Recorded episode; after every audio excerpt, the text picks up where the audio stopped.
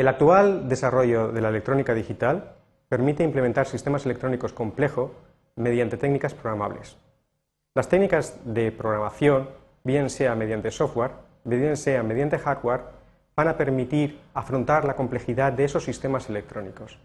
Los dispositivos hardware programables son los, que son los objetos de nuestra disertación y, en definitiva, para trabajar con ellos necesitamos emplear una herramienta de diseño electrónico asistido por ordenador.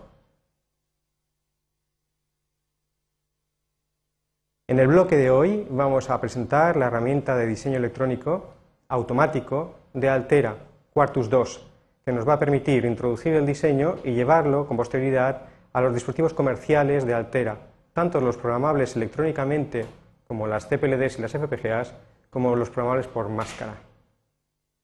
Para introducir el esquema, una técnica muy tradicional de describir sistemas electrónicos, tendremos antes que explicar el concepto proyecto, que da portabilidad a nuestro diseño, e iniciaremos la edición, una edición donde nuestro objeto principal va a ser considerar los elementos disponibles, funcionales disponibles por el usuario, los símbolos, por tanto describir las librerías del sistema y después editar sus propiedades. Aquí terminará nuestro bloque. En un bloque posterior explicaremos las técnicas de conectividad gráfica, conectividad textual, que van a permitir la generación de la base de datos para una compilación automática de nuestro diseño, con posterioridad será verificado y llevado al dispositivo. Vamos, por tanto, a pasar ahora al manejo de la herramienta, inicio, programas, altera, Quartus 2. La edición web de Quartus 2 es una edición de demostración disponible para los estudiantes y accesible eh, públicamente. Requiere tan solo una licencia, un fichero de licencias que la propia Altera suministra bajo demanda por correo electrónico. Se nos abre la ventana principal de Quartus 2. Quartus 2 es un programa de segunda generación de diseño asistido mediante ordenador. Trabaja mediante proyectos, no mediante ficheros dispersos. Los proyectos encapsulan nuestro diseño lo primero que tenemos que hacer es crear un proyecto. File, New Project Wizard. Se nos habla de la ventana de este asistente que nos explica los aspectos legales y después nos permite definir en qué subdirectorio vamos a realizar el diseño. Una buena práctica de diseño es mantener un sistema de ficheros coherente. Yo voy a trabajar aquí, en esta carpeta My Designs, y sobre ella voy a crear un subdirectorio para el diseño. Lo voy a llamar S1, puesto que es la primera sesión. El nombre del proyecto, lo lógico, es que replique el nombre de la carpeta. Por el contrario, dentro de ese diseño, que podrá tener naturaleza jerárquica, tenemos que definir quién es el cabeza de la jerarquía. Por defecto será el nombre del proyecto, pero nosotros vamos a tener una cabeza de jerarquía distinta. Lo vamos a llamar acumul y vamos a desarrollar efectivamente un acumulador. Nos pregunta qué ocurre con la carpeta que no existe.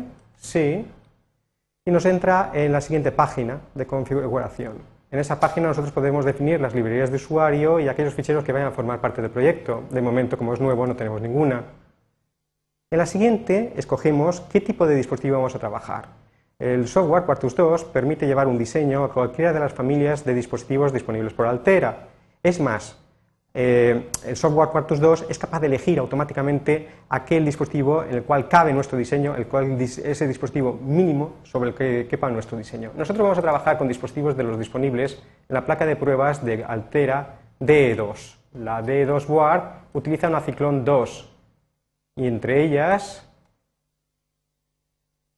la EPC 35 F672T6 Dijémonos que el part number de este dispositivo hace referencia tanto al encapsulado como al número de pines y su grado de velocidad. Aunque eh, es irrelevante para la realización de la demostración de hoy, lo verdaderamente importante es que nos acostumbremos a ir utilizándolo. El software Quartus 2 puede trabajar en colaboración con otras herramientas de diseño electrónico asistido por ordenador externas, tanto de captura de esquemáticos como de síntesis, de simulación o de análisis de tiempos. Nosotros vamos a utilizar exclusivamente las de Quartus 2. Con eso damos por finalizada la concepción de nuestro proyecto. Una vez creado el marco de nuestro proyecto, tenemos que darle contenido. Para ello necesitamos ficheros, ficheros que definan la entrada. Nosotros vamos a explicar hoy la captura de esquemáticos. File New y aquí entre los posibles ficheros dedicados al diseño tenemos las descripciones que Quartus 2 admite. Son ficheros de carácter textual, por ejemplo en VHDL o en Verilog o en el lenguaje propio de Altera, AHDL. Nosotros nos centramos en la captura de esquemas. Al abrir el fichero, fijémonos, el fichero que es nuevo y que carece de nombre ha tomado por el nombre por defecto block 1 dentro del proyecto Acumul. Es una buena idea, file save, darle un nombre coherente. Acumul es bueno. Bien, la herramienta Quartus2 es una herramienta donde todos los comandos son contextuales. Cada una de, los comandos que están accesibles aparecen en oscuro, mientras que aparecen en claro aquellos que son inaccesibles. El cursor, efectivamente, es igualmente contextual. Para introducir un esquemático, lo primero que hay que hacer es instanciar símbolos. Instanciar símbolos se puede realizar, ya lo veremos, mediante diversas técnicas. La más habitual y simple es clicar dos veces sobre el fondo.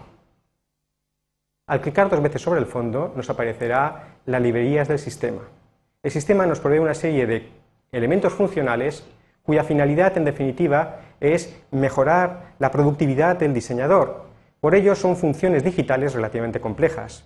Las mejores de todas, sin lugar a dudas, están en Megafunctions. En Megafunctions nosotros tenemos símbolos que poseen propiedades y puertos personalizables. Son de diversas categorías. Vamos a hacer un acumulador, un acumulador necesita un sumador básico, entonces en Arithmetic efectivamente encontramos la LPM ADD sub, un sumador restador. Aquí tenemos una imagen de la instancia del símbolo tal cual se establecería sobre el esquemático con todos sus pines accesibles. Es importante advertir que eh, estos son los pines, aparecen de un color más claro, y tienen unos puntos sensibles, los puntos de conexión.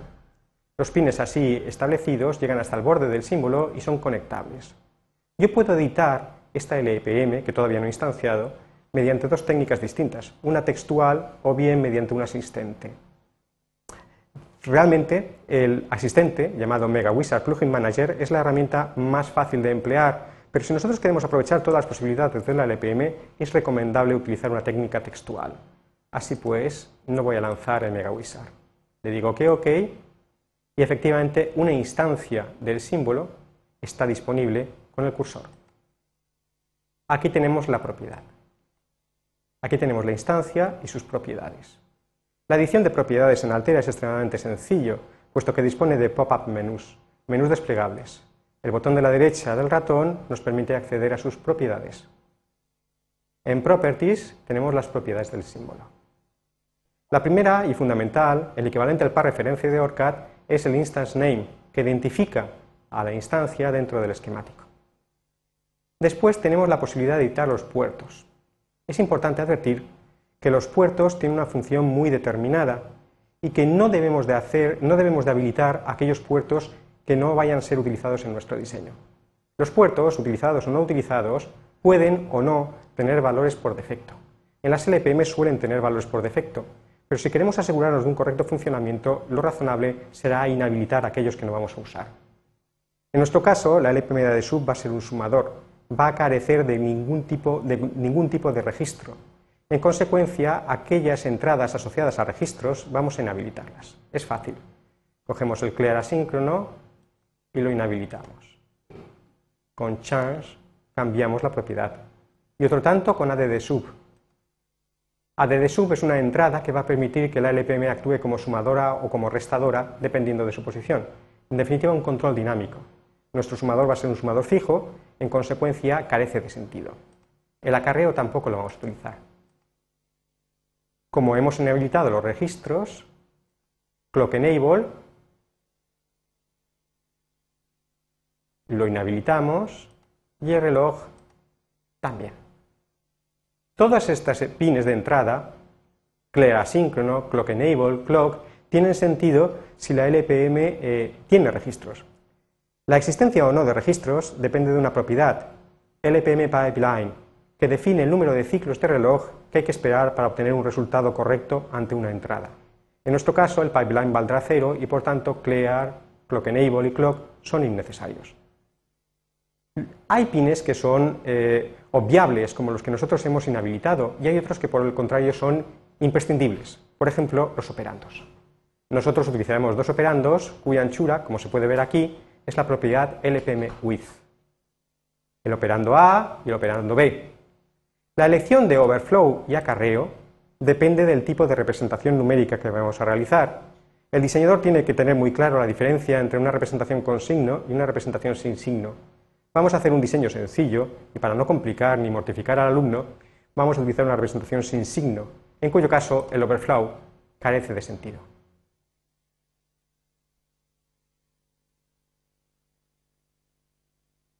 Por el contrario, el acarreo sí que nos va a ser importante. Cuando se produzca una condición de acarreo, queremos que se inicialice el acumulador. Necesitamos una señal activa a nivel bajo. En los puertos no solamente podemos inhabilitarlos o habilitarlos, sino también actuar sobre su inversión lógica. Al actuar con inversión all, cuando se dé la condición de acarreo de salida, se nos producirá un cero. Por supuesto, el, el resultado de la suma es imprescindible y no podemos inhabilitarlo. Vamos a aceptar la edición de los puertos y veremos la apariencia que ha tomado ahora la instancia del símbolo. Observemos cómo efectivamente aquellos pines no utilizados ya no acceden al borde del símbolo y por tanto no están disponibles para su conexión.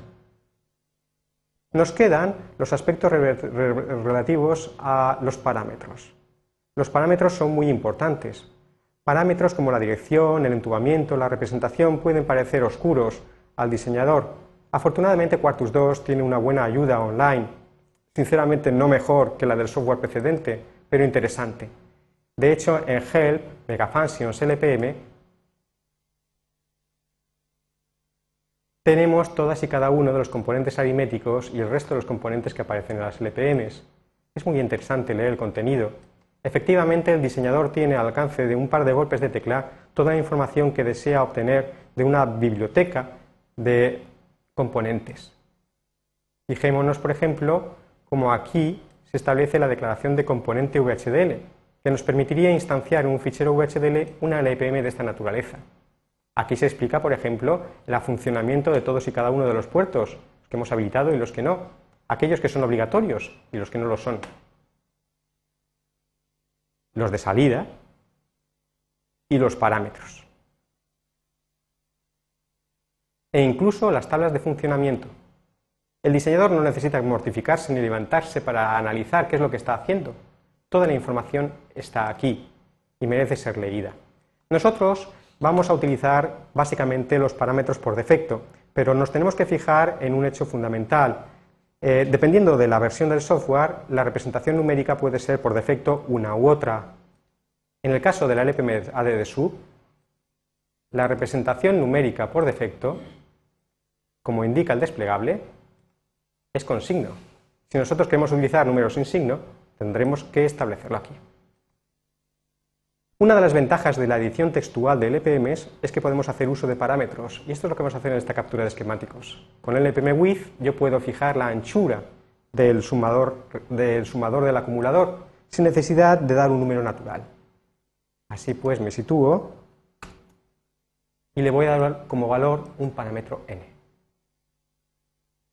Con esto queda editada nuestra primera LPM y el incremento de productividad es considerable si tenemos en cuenta que esta LPM representa un sumador restador de n bits sin necesidad de haber tenido que resolver su lógica a partir de puertas más sencillas. Naturalmente, no todos los diseños con esquemáticos se realizan con LPMs, desgraciadamente. Obsérvese cómo la bolita en Cout indica que la señal será activa a nivel bajo este 1 al lado indica que hay una negación, una negación efectiva, no es simplemente un elemento decorativo como va a aparecer con otros símbolos. Como he dicho, va a ser necesario utilizar algún otro tipo de funciones lógicas más sencillas. Afortunadamente, las librerías de Altera nos permiten insertar símbolos más sencillos. Estos están aquí, bajo el epígrafe de primitivas. Son primitivas en la medida en que no tienen representación jerárquica, están embebidas en el software. Las primitivas que vamos a utilizar en esta primera demostración son de, tres tipos, son de cuatro tipos. Mm, funciones lógicas, funciones de almacenamiento, pines y algunas otras funciones que no son otra cosa que directivas a cat, son las de order. La lógica la encontramos aquí, donde pone el logic. Fijémonos las funciones lógicas sencillas que tenemos disponibles. Algunas son obvias. AND3, por ejemplo, es la puerta AND de tres entradas que vamos a utilizar en nuestro diseño. Otras parecen más oscuras. Por ejemplo, BAN3. BAN3 es una función AND cuyas entradas son activas a nivel bajo. Así hay funciones lógicas sencillas de 2, 3, 4, 6, 8 y 12 entradas. Interesantes son también las funciones lógicas NOT, que representan la inversión, y SOR y XNOR, que representan funciones OR exclusiva. Bueno, como he dicho, la puerta que voy a utilizar es la AN3, suficiente para explicar lo básico en las primitivas, y la voy a situar sobre esta zona. Igualmente son necesarias eh, registros, necesarios registros. Vamos a introducir los registros yendo directamente al menú de Edit con Insert Symbol. Fijémonos cómo he realizado tres métodos distintos para insertar símbolos. Y en Storage tengo aquellos recursos disponibles en la lógica programable como elementos biestables. Los más utilizados son el DFF, el flip tipo D, y el DFFE, el flip del tipo D con Enable. El resto en la mayor parte de los casos, no son elementos configurables en el dispositivo de lógica programable, sino más bien emulables. Coger el DCF y aquí situaré mi registro. Bien, eh, las acciones de, de edición precisan una previa selección. La selección se realiza mediante el uso del cursor. Este elemento es algo más que un cursor, como veremos, es una herramienta inteligente de dibujo yo puedo seleccionar, clicando dentro de símbolo, seleccionar por área y puedo incrementar la selección con control.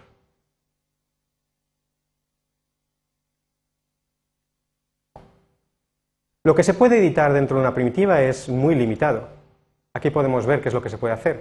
Básicamente, en Properties podemos observar cómo ni sus puertos son editables, su estatus es inmodificable, ni existen parámetros de ningún tipo, apenas lo que se puede hacer es cambiar su situación. Pues fliparlo, o sea, obtener su imagen especular o rotarlo, eso es lo que se puede hacer con ellos. Todas estas funciones están disponibles, previa selección, por supuesto, en estos botones de la barra de útiles.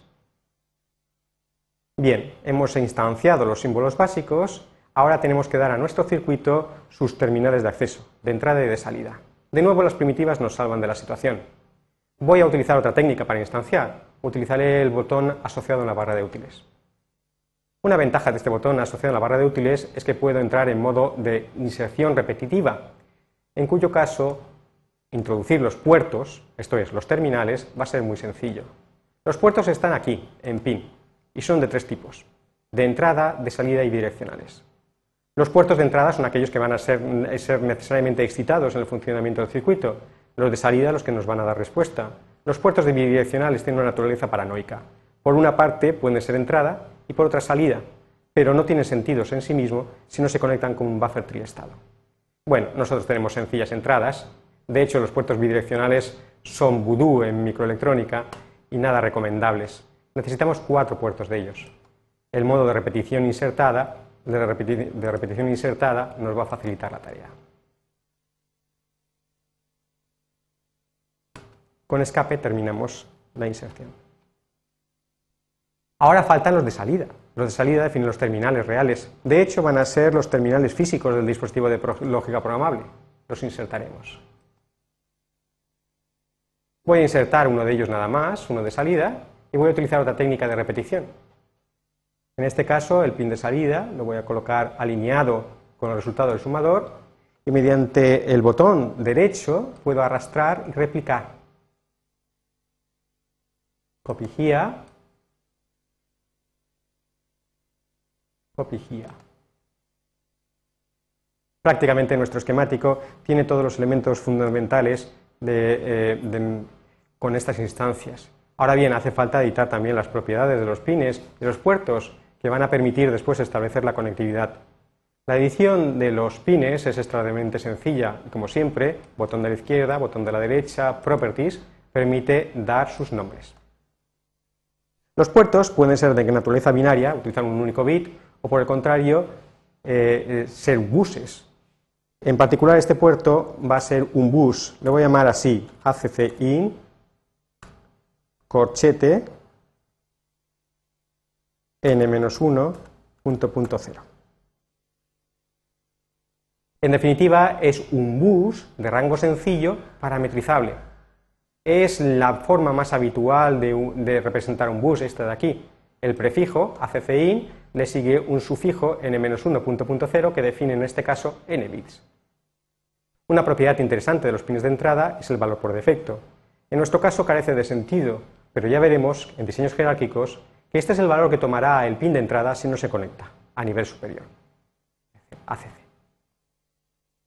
Hay otro modo de editar los nombres de los pines, simplemente se seleccionan y como son elementos visibles, son editables. Por ejemplo, este va a ser un reset síncrono y como va a ser activo a nivel bajo, le voy a poner una B, una B de bolita. Es buena cosa al nombrar los puertos utilizar una, alguna regla mnemónica, la que a ustedes les convenga, pero en cualquier caso la B me va a indicar que es activo a nivel bajo, me va a simplificar muchísimo entender el funcionamiento. Si se editan los nombres de los pines así, pasar al siguiente es inmediato. Basta dar Enter, CLK, y al siguiente, que va a ser un reset asíncrono, RSTA-B. Finalmente, nos quedará por definir los nombres de los puertos de salida. El nombre de esta salida, para que sea fácil de entender, va a ser la salida del sumador, sum, que por supuesto tendrá la misma anchura que el sumador. Así que será sum corchete n-1 punto punto cero. Al respecto de las operaciones que se pueden realizar sobre el, sobre el rango, advertir que las operaciones más, menos, por, elevación están disponibles y proceden de la HDL. Esto da una enorme fuerza al diseño realizado con este tipo de software. La salida esta, voy a llamarla CUB, el acarreo a nivel bajo, y por último, la que hay aquí será la salida del acumulador. Y por simplificar le voy a llamar ACC. Corchete n-1.